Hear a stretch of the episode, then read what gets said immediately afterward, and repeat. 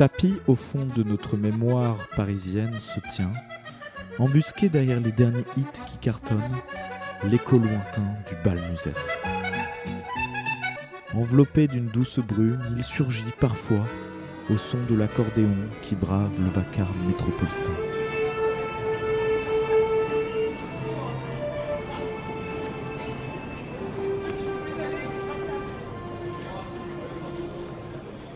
D'aventure dans l'Est parisien, on suit les fantômes des anciens, on peut l'apercevoir rue de Charonne, passage Bafroid ou bien rue de Lappe.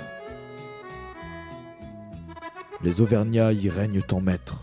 On y danse, on y boit, on s'y aime, au son nasillard et puissant de la cabrette.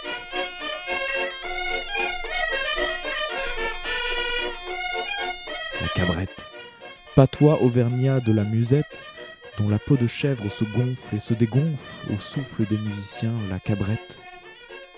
C'est dans nos gays balmusettes que, pour la première fois, les jeunes Parisiens dégourdissent leurs jambes au son aigu de la cabrette, peut-on lire dans le journal de l'Auvergnat en 1883. Les ouvriers italiens vont être les acteurs d'un renouveau du genre. Dans leur périple qui les mène jusqu'à Paris, ils transportent dans leur bagage l'instrument qui deviendra le roi du bal musette, l'accordéon. Mais la bataille fait rage. L'accordéon, conquérant, cherche à s'imposer. La cabrette, pas en reste, ne veut pas s'effacer. Cette guerre d'instruments se transpose et se meut en conflit italo-auvergnat. En 1895, l'Union fraternelle des cabretaires de Paris s'époumonne. Traître à l'Auvergne et à la colonie, ceux qui essaient de substituer à votre bonne cabrette dans les balles populaires des instruments allemands ou italiens, et de provoquer ainsi la fermeture de tous les bals musettes de Paris dont ils seraient parvenus à changer le caractère. Parfois cela mène à d'inévitables affrontements, également sur la terre-mer, en Auvergne, dont l'accordéon pénètre les montagnes. Là où l'accordéon remplace la musette, les rixes sont fréquentes. Le sang coule.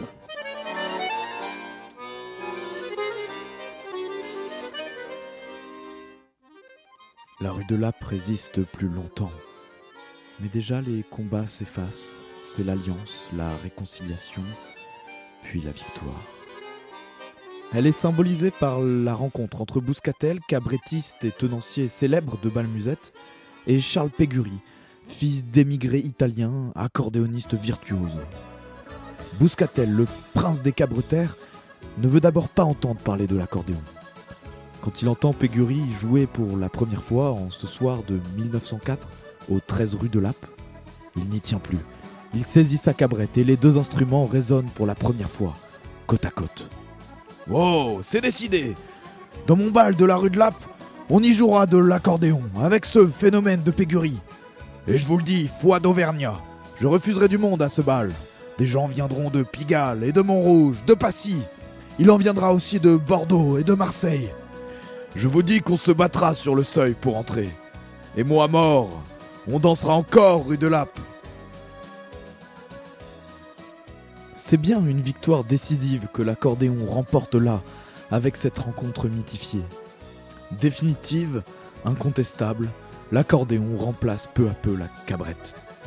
Les Auvergnats se mettent à l'accordéon, les Italiens adoptent le répertoire auvergnat, le mixage culturel est total. Pégury se marie à la fille Bouscatel, Henriette, et de ce mariage naît une figure italo-auvergnate du bal musette dont l'imaginaire imprime désormais les mémoires.